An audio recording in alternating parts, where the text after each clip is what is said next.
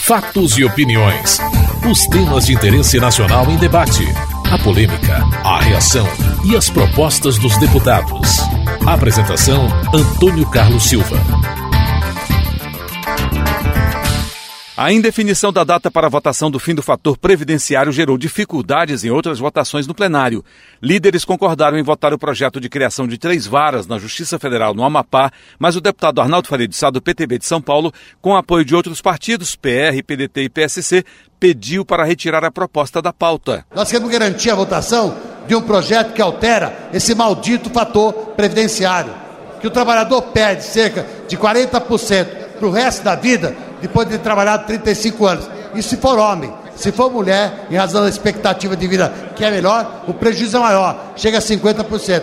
Essa é a razão pela qual eu quero garantir a votação do projeto de fator previdenciário. Se houver garantia de que o projeto de fator previdenciário virar a pauta, logicamente eu poderia concordar com a votação desse projeto da criação das áreas de uma pé. Os apelos ao parlamentar para evitar a obstrução e permitir a votação da proposta vieram também do líder do PR, Lincoln Portela, de Minas Gerais. A criação dos tribunais regionais federais, primeira instância, no Amapá, é de fundamental importância, principalmente para aquelas pessoas que defendem, que dependem da celeridade dos seus processos. Eu tenho falado, falei inclusive na reunião de líderes, a cultura do desrespeito fomenta a violência.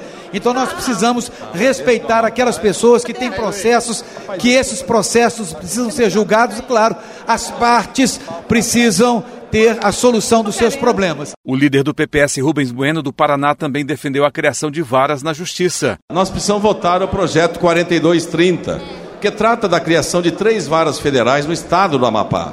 Os cargos estão descritos, há um substitutivo que atende também ao Superior Tribunal de Justiça, aprovado pelo Conselho Nacional de Justiça. Então nós fazemos agora, finalmente, um apelo ao deputado Arnaldo Farid Sá e, junto com ele, manter aqui a luta pelo fim do fator providenciário. Né? Nós temos a Defensoria Pública Federal, nós temos vários projetos importantes. Paulo Pereira da Silva, do PDT de São Paulo, que queria a votação do fator previdenciário, concordou em permitir a votação do projeto de interesse da Justiça. Mas eu achei interessante, presidente, que a senhora se colocou à disposição de chamar os líderes para discutir amanhã essa questão do fator previdenciário. Seria importante porque nós estamos sendo enrolados pelo governo, não é de hoje. Eu sei que aqui na casa. Deputado. Se a gente colocar para votar, dificilmente terá algum parlamentar aqui que votará contra esse maldito fator previdenciário. Agora, não pode essa casa se submeter ao Palácio do Planalto, porque dá a impressão que nós não temos autonomia. Se a Dilma quiser vetar, ela que vete, como Lula já vetou uma vez. A presidente em exercício da Câmara, Rose de Freitas, do PMDB Capixaba, também fez apelo para o prosseguimento das votações. Conseguimos chegar até aqui com acordo entre todos os senhores. Então, gostaria só de dizer que esse passo à frente e o passo atrás, ele impede que, que nós produzamos melhor. Eu acho que não tem que colocar em dúvida, eu acho que tem que sentar na mesa e dizer: é o fator previdenciário, a próxima votação? Coloca, construa-se a saída e vamos votar. Agora, desconstruir o que nós construímos numa harmonia muito importante para casa, é ruim para parlamentares, estimulante para o plenário. Diante dos apelos, o deputado Arnaldo Faria de Sá retirou o pedido e a votação pôde acontecer. O projeto, que também remaneja cargos no Superior Tribunal de Justiça, foi aprovado com a criação de mais 80 cargos em comissão para o STJ. Mas a defesa da votação do fim do fator previdenciário continuou. A deputada Érica Cocai, do PT do Distrito Federal, foi uma delas. É preciso que nós rompamos com esta crueldade que se estabelece aos trabalhadores e trabalhadoras, que os impede de ir aposentar, embora tenham o direito, porque terão reduzido os seus proventos. Nós precisamos, portanto, senhor presidente, votar o projeto fator previdenciário, para que nós possamos olhar frente a frente a todos os trabalhadores e trabalhadoras desse país e dizer que vivemos realmente no uma democracia. Marçal Filho, do PMDB do Mato Grosso do Sul, defendeu o fim do cálculo que reduz as aposentadorias. Infelizmente, tivemos a notícia de que o governo federal não aceita que esse projeto entre em deliberação possa ser votado por todos nós. Agora, esse poder, para se afirmar como poder, como poder autônomo e independente que é, como poder legislativo que é, tem que fazer a sua própria pauta. E o Legislativo tem demonstrado que quer colocar esse projeto em pauta, tanto que ele está toda semana aí no papel, pelo menos. Vamos colocar isso. Ou votamos isso, o fim do fator previdenciário, ou não votamos nada. O que não pode é colocar que nós vamos votar toda semana nos deixar esperançosos, nós e a todas essas pessoas que estão esperando em todo o Brasil e as coisas não acontecem. Ivan Valente, do Pessoal de São Paulo, falou dos prejuízos que o fator tem causado aos trabalhadores. Segundo os cálculos feitos pela nossa liderança, caso não existisse o fator previdenciário, um homem que começou a trabalhar com 15 anos de idade poderia se aposentar com 50 anos após 35 anos de contribuição com valor correspondente a essa média aritmética. Porém, o fator provoca uma queda de 40% na aposentadoria desse mesmo cidadão, forçando a trabalhar mais oito anos se ele quiser ganhar a mesma coisa. Segundo lugar, no caso das mulheres, então a crueldade é ainda maior e mais perversa. Quando se fala em fazer justiça e colocar recursos para os aposentados, aumenta o consumo, aumenta a produção, isso é fazer justiça social, isso é ter é, dinamização da economia. Mas não se pensa naqueles mais pobres, porque o fator atinge exatamente o cidadão mais pobre. Você está ouvindo Fatos e Opiniões. A oposição ameaçou obstruir a votação da medida provisória que beneficia empresas que comprarem veículos usados de carga. Motivo: a inclusão pelo relator de outro assunto, a criação de mais de 8 mil cargos em vários órgãos do Poder Executivo.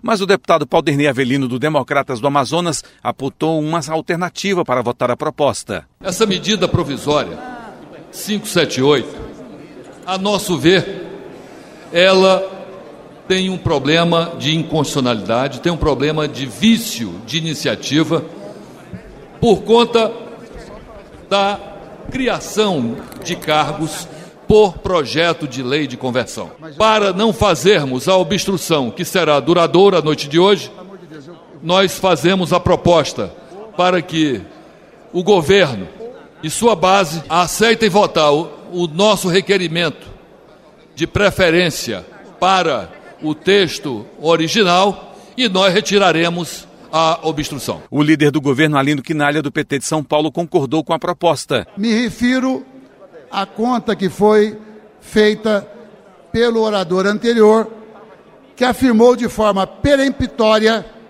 que o número de cargos criados não era 8.125, usou até um adjetivo forte, era mentira. Segundo, não há vício de iniciativa, porque tem dois projetos de lei de iniciativa do Poder Executivo, a saber, o PL 2205/2011 e o PL 4365 de 2012. Portanto, no mínimo há um ano, num caso, um ano e meio, no outro, que estão tramitando na casa. E eu quero então fazer referência para onde é é, que estão indo esses cargos. 330 para analista de comércio exterior. O que faz o analista de comércio exterior? Ele trabalha especialmente com exportações brasileiras. Bom, numa brutal crise econômica mundial, onde o Brasil consegue, segundo todos os analistas, manter o pleno emprego, é um erro grave não aprovarmos a criação de cargo para fazer mais exportações, fortalecendo a economia, gerando emprego no nosso país. Segundo, cargo de analista técnico administrativo para Suframa. E aqui agradeço a sugestão do líder Paulo Avelino, que é da Amazônia, com certeza defensor da Zona Franca de Manaus. É disso que nós estamos tratando. Eu concordo que nós retiremos os cargos, não pelos argumentos apresentados, mas para nós acabarmos com a obstrução, desde que haja um compromisso de todos os líderes para que a gente assine um requerimento coletivo dando um trâmite de urgência urgentíssima, porque aí o debate em plenário, a votação define ao final e aí é democrático. Com o acordo, a autorização para a criação de cargos pelo executivo foi retirada do texto e a medida aprovada. Você está ouvindo Fatos e Opiniões. Insatisfeito com a aprovação em comissão da Câmara do projeto que trata da cobrança de pedágio em áreas urbanas de rodovias federais, o deputado Arthur de Oliveira Maia, do PMDB da Bahia, recorreu. Ele quer que o plenário se manifeste sobre a proposta. Como o projeto tramita em caráter conclusivo, ou seja, depois de aprovado nas comissões, a proposta não precisaria ir ao plenário da Câmara e seguiria direto para o Senado se não houvesse recurso. A proposta entrou em debate. Vários parlamentares querem modificar o projeto em plenário como o deputado Espiridião Amin, do PP de Santa Catarina. Este é mais um que estabelece o seguinte: pedágio não pode ser cobrado em área urbana de rodovia federal. Deu para entender? O que, que o projeto preconiza? Nenhuma rodovia federal foi licitada para concessão por causa da receita do pedágio em área urbana. O que, que eu proponho, como autor do projeto? Que a empresa concessionária, além da gratuidade para os residentes domiciliados, onde está a praça de pedágio, ofereça uma via local para o trânsito local. Dois, desloque a praça de pedágio para fora da área urbana ou da área conurbada, como se chama, quando há uma confusão urbana entre dois municípios. É isto que o governo federal preconiza. Bom Gás do PT do Rio Grande do Sul critica o projeto. Nós votaremos sim para que possa se fazer o debate aqui em plenário, mas gostaríamos de ter a apreciação neste período legislativo, ou seja, neste ano, e aí nós teremos alguns dias para construir isso, não hoje, porque é fundamental que os moradores na sua cidade, para se deslocar na sua cidade, não precisem pagar pedágio no seu município. Esse é o mérito que nós queremos apreciar, portanto, aceitando o provimento para a gente poder fazer o debate aqui nesse plenário. O líder da minoria, Antônio Carlos Mendes Tame, do PSDB de São Paulo, é a favor de mudanças na proposta. Nós queremos dar as nossas contribuições para que ele atinja ainda mais os seus objetivos e possa servir como um instrumento para diminuir acidentes, para diminuir o custo das estradas e para que a locomoção entre municípios do nosso país se dê da melhor forma possível. O autor do recurso, Arthur de Oliveira Maia, do PMDB baiano, justificou o recurso. O projeto prevê que quem mora no local onde o pedágio está não paga o pedágio. Mas, ao mesmo tempo, o mesmo projeto autoriza o aumento da tarifa. Então, essa justiça social, na minha opinião, questionável, tem que ser debatida. E por isso foi que nós apresentamos esse recurso para o plenário. Mas concordamos plenamente com a ideia de votar hoje o provimento do recurso e em outra ocasião discutimos o mérito. Aprovado o recurso, o projeto será votado em plenário antes de seguir para o Senado. Você acabou de ouvir Fatos e Opiniões, uma produção da TV Câmara. Edição e texto Antônio Carlos Silva e Eliane Breitenbach.